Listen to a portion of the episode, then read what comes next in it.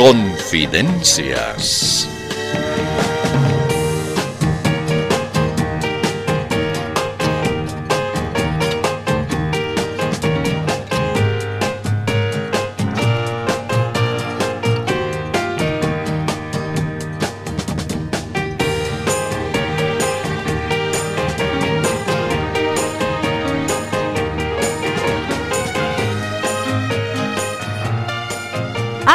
Otra vez. ¡Ay, qué increíble!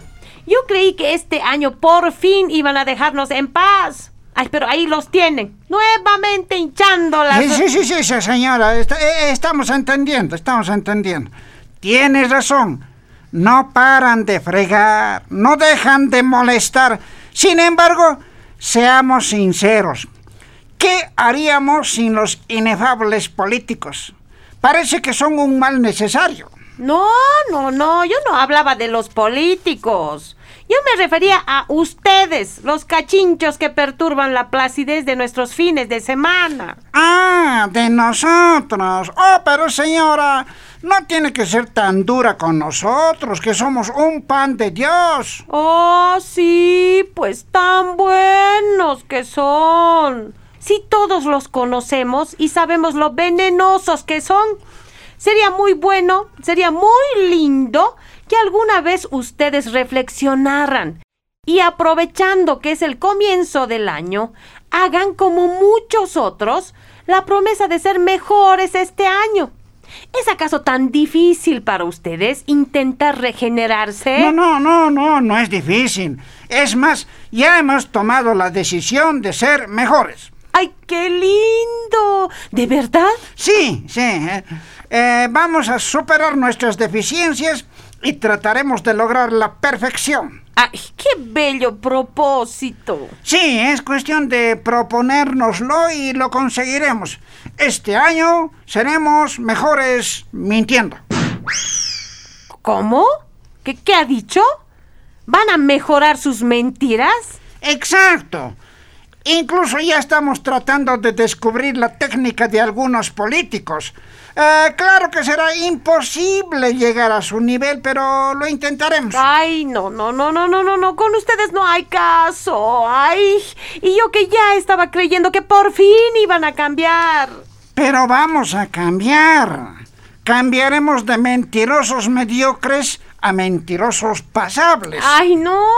Ay, mejor cállese y déjeme escuchar el noticiero de ciertos. Ay.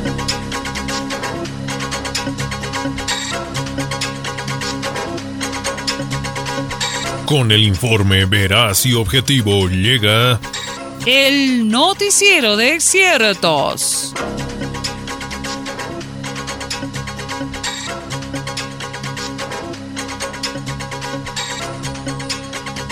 Comenzamos. Conversamos en este momento con el canciller Rogelio Maita y le preguntamos, canciller, un diputado español que vino a Bolivia para ver de cerca el caso del gobernador Camacho dijo que fue expulsado del país. Ah, mire, lo que ha pasado es algo inaudito. Resulta que ese señor vino a inmiscuirse en temas políticos de nuestro país. La dirección de migración lo expulsa y el tal diputado español ya se había estado yendo. Se imagina, ya había estado en el avión. ¿Cómo pues? Los funcionarios de migración corriendo han tenido que entrar al avión para entregarle la nota acerca de su expulsión. ¿Se da usted cuenta hasta qué punto llega la desconsideración y la falta de cortesía de ese diputado? No ha sido capaz de esperar a que lo expulsemos. Ya se había estado yendo. Para un poquito de educación, pues, ¿qué le costaba esperar a que lo votemos? No, qué mal, muy mal.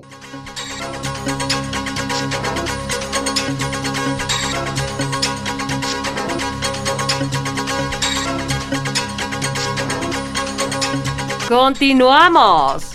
Agradecemos la presencia del vocero presidencial Jorge Richter, que amablemente accedió a responder algunas preguntas. Nuestra audiencia quisiera saber, por ejemplo, qué es lo que ha estado sucediendo con la policía en Santa Cruz. Al parecer reprimen con demasiada violencia las manifestaciones de apoyo al gobernador Camacho.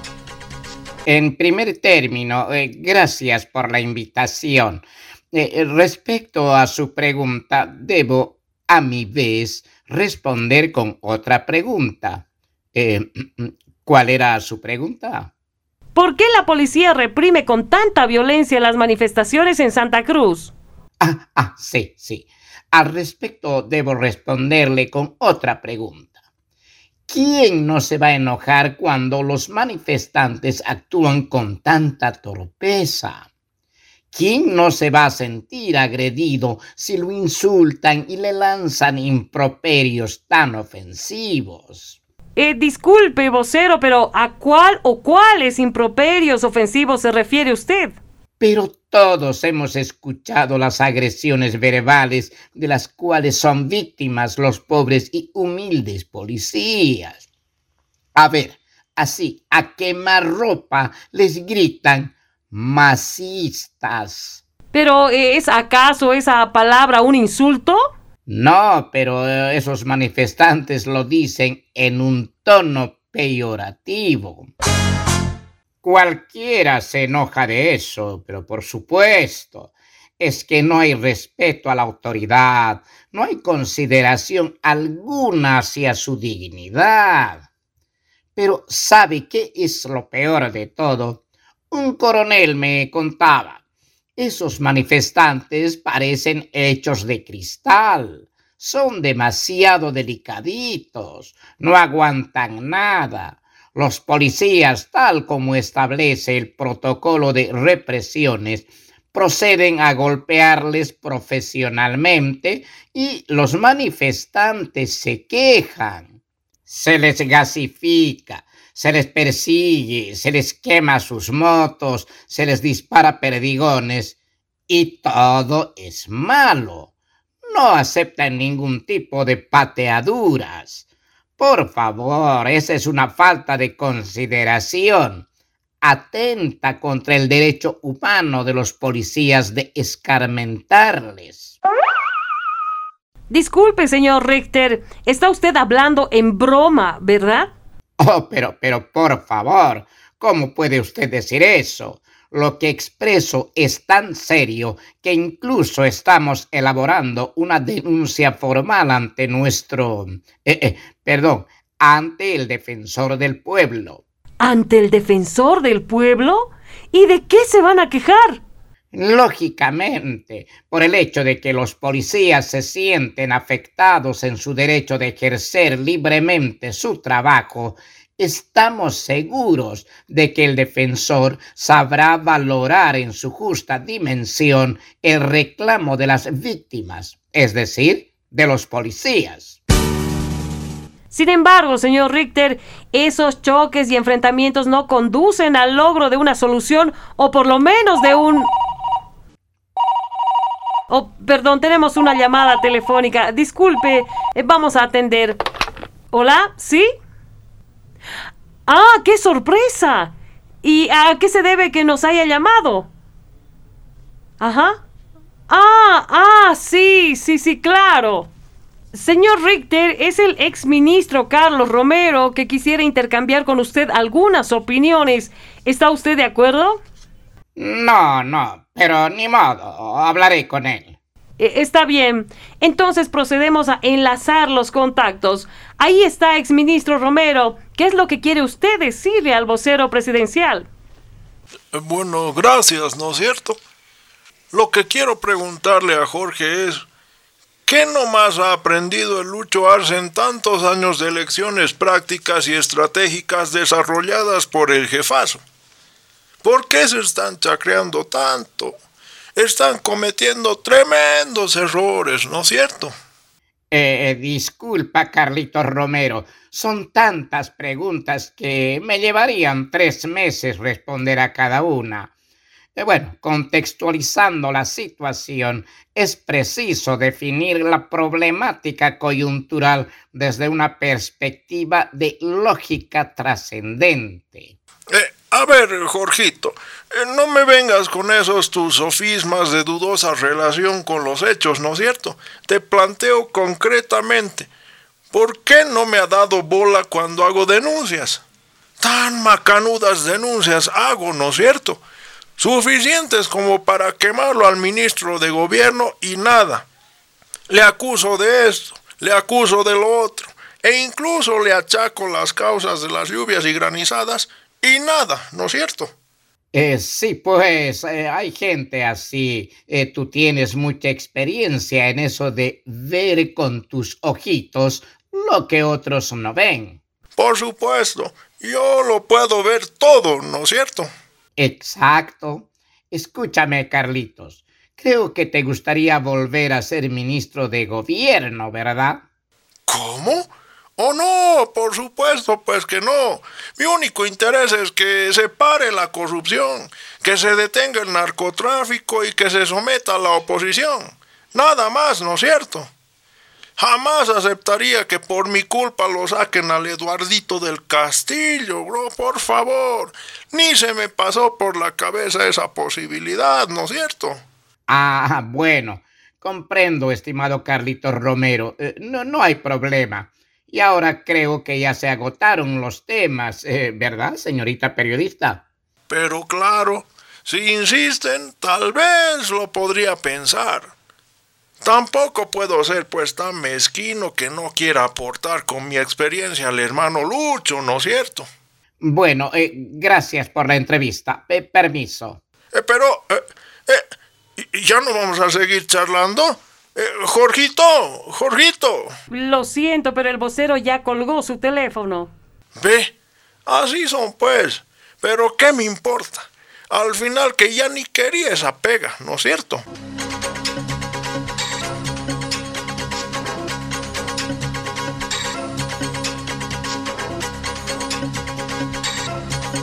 Gracias a nuestra unidad móvil pudimos llegar hasta las puertas del penal de Chonchocoro Ahí se encuentran numerosos integrantes de una organización sindical. A través del celular nos atiende el representante. Eh, disculpe, ¿qué es lo que están haciendo ustedes ahí, en las puertas del centro penitenciario? Bueno, nosotros eh, somos la Federación de Comunarios de Omeruairuru y estamos cumpliendo nuestro turno porque cada organización social tiene su turno para que no se rompa la vajilla. ¿La vajilla? Eh, no, no, no. La vigilia debe ser. Oh, sí, eh, eso también. Es que tenemos la obligación de impedir que el Camacho se escape.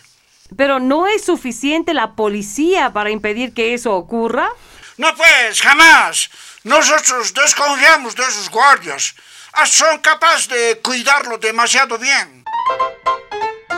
Es por eso que estamos aquí haciendo guardia, impidiendo que algún abogado quiera entrar. Eso estamos chequeando así, valientemente. ¿Valientemente? Claro, claro. Es que así entre actores, bien valientes somos. Es bien delicada nuestra misión. Tenemos que estar alertas porque los policías incluso son capaces de hacer cumplir la ley. Gracias por sus declaraciones. Hasta luego.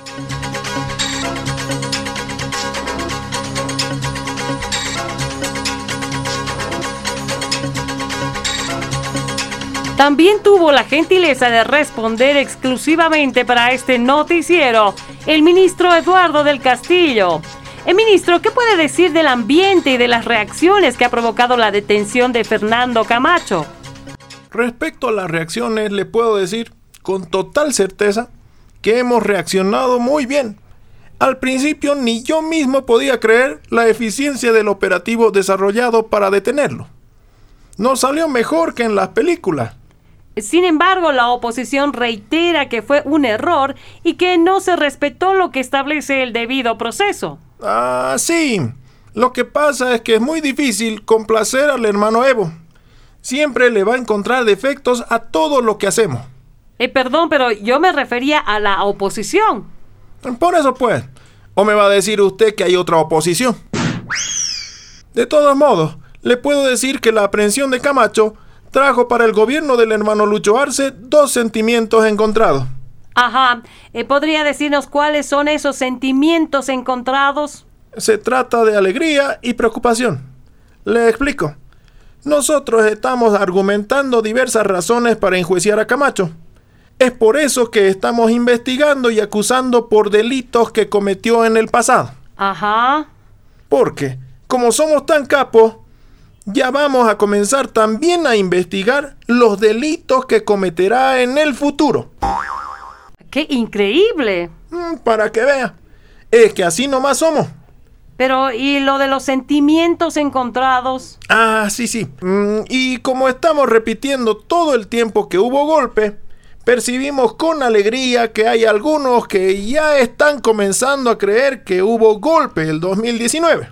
Ajá. ¿Y la preocupación? La preocupación es que esos que ya comienzan a creer que hubo golpe el 2019, somos pues nosotros.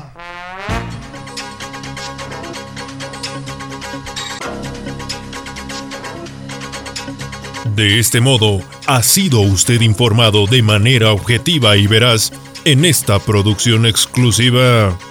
El noticiero de ciertos. Pero como siempre hay gente que cree la verdad, aclaramos. Este fue el noticiero de ciertos mentirosos.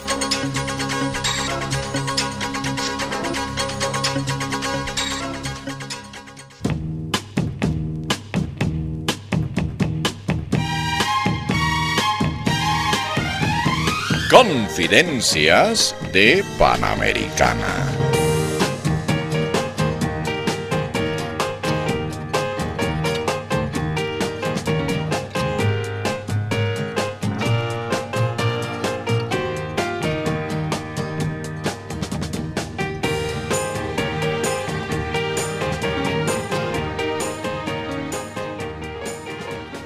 Y ahí, compañeros, silencio. El hermano David Choquehuanca va a hablar. Tienen que escuchar con mucha atención. En silencio, compañeros. Repito, en silencio, porque si no pueden despertar la ira del Inca. Eh, adelante, hermano David. Gracias, hermano. Bueno, hermanas y hermanos, he tenido que venir a este acto en Racaipampa porque nunca faltan pues los interruptores. Sí, los interruptores.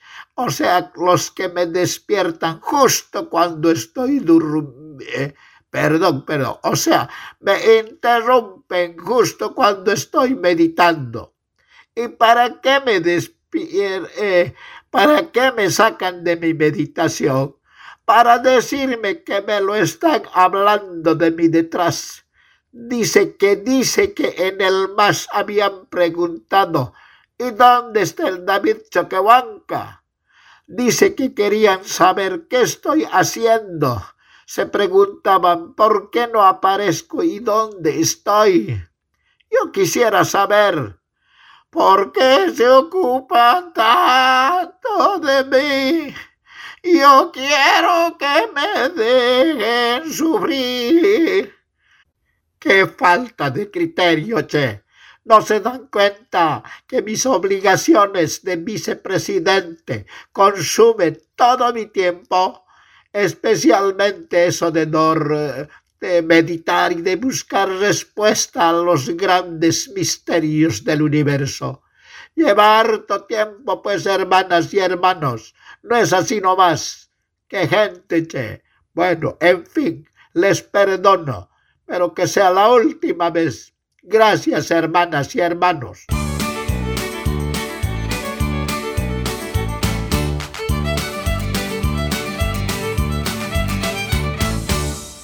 Hola, hermano Evo. ¿Vas a disculpar? puedo interrumpir? ¿Estás muy ocupado? Ay, David, hola, hola, hermana Bartolín. Ah, sí, sí, bien ocupado estoy. Ah, ¿qué estás haciendo, pues? Estoy preocupándome. Es una de mis ocupaciones. Bueno, pero ¿de qué asuntito me quieres hablar?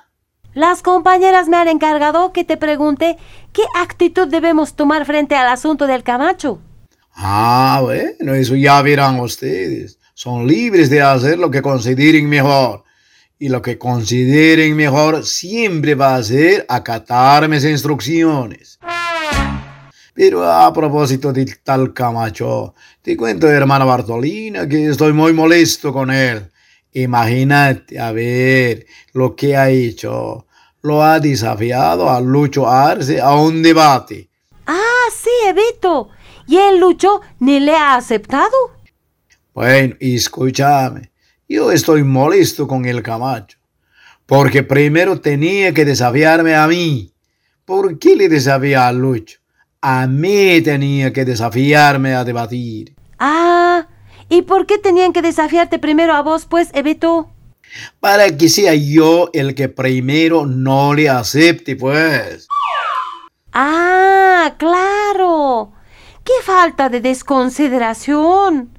No porque le trates mal, te va a tratar igual, ¿no ve?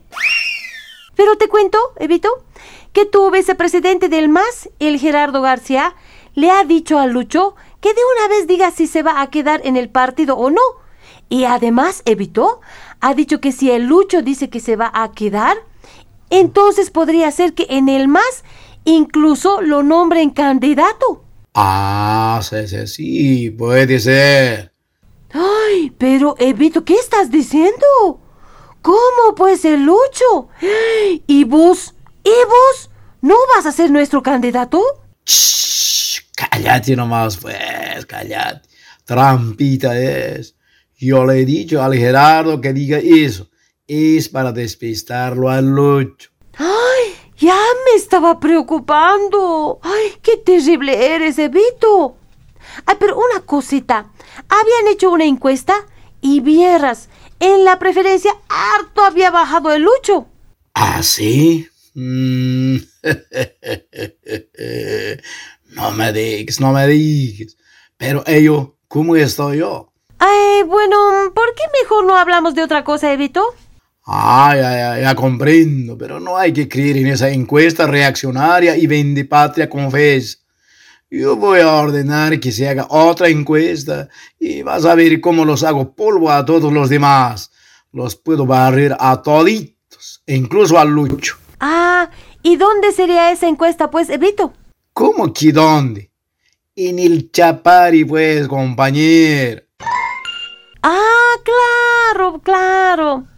Ay, pero ¿qué dices del apresamiento del Camacho? No, hermana, no, mal, muy mal. Y Lucho solo ha logrado hacerlo crecer al Camacho. No. Pero, ¿sabes? Están diciendo que lo han hecho bien, que a Lucho ya no lo van a ver como mansito. Y no, hermana, no, jamás. Solo por darme la contra nomás lo ha detenido al Camacho. No. Ah, y lo que están queriendo prohibirte que vayas al Perú. Dice que son unos congresistas. Se nota que te tienen envidia de lo que eres líder del oficialismo. No, hermana, no, nunca, pues. ¿No te das cuenta? Ahora soy líder de la oposición. ¿No ves que a todo me opongo? No. ¡Guau! ¿Te estás pareciendo al pesimista Contreras? No, hermana, no. No puedes decir eso solo porque me gusta dar la contra. No. Ah, sí, tienes razón. No, hermana, no. ¿Qué cosa, pues, pero? Cualquier cosa. No.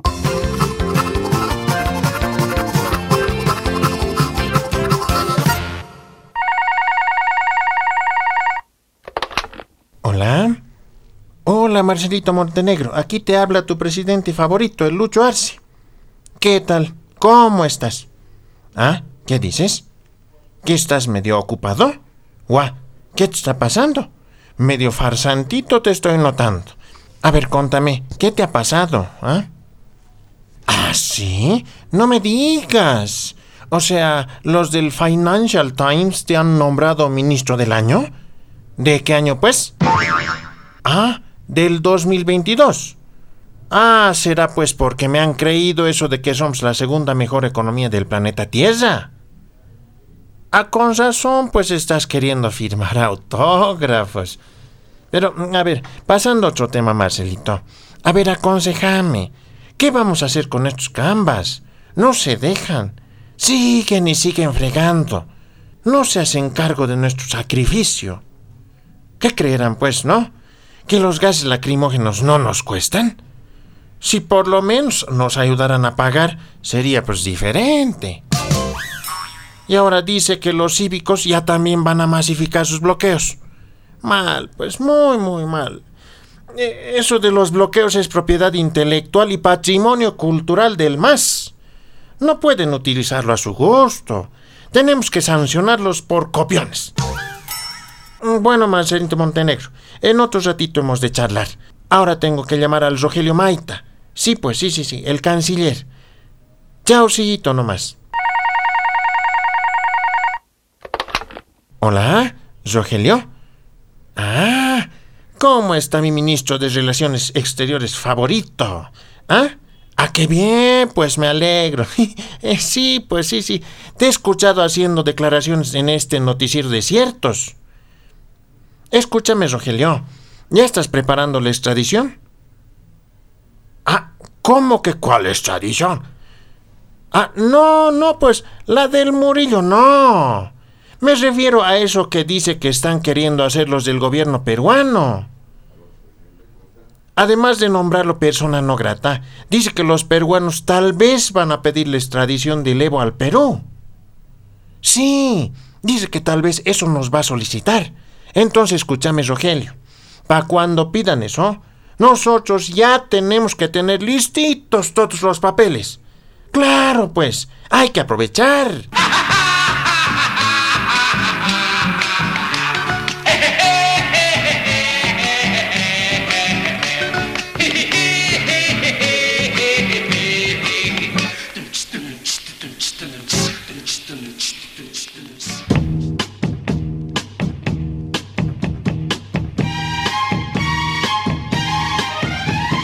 Participación especial. Denise, Luigi y Gabacho. Registro y edición. Enrique Díaz. Libretos y dirección. Roque. Confidencias de Panamericana. Gracias y hasta la próxima. Permiso.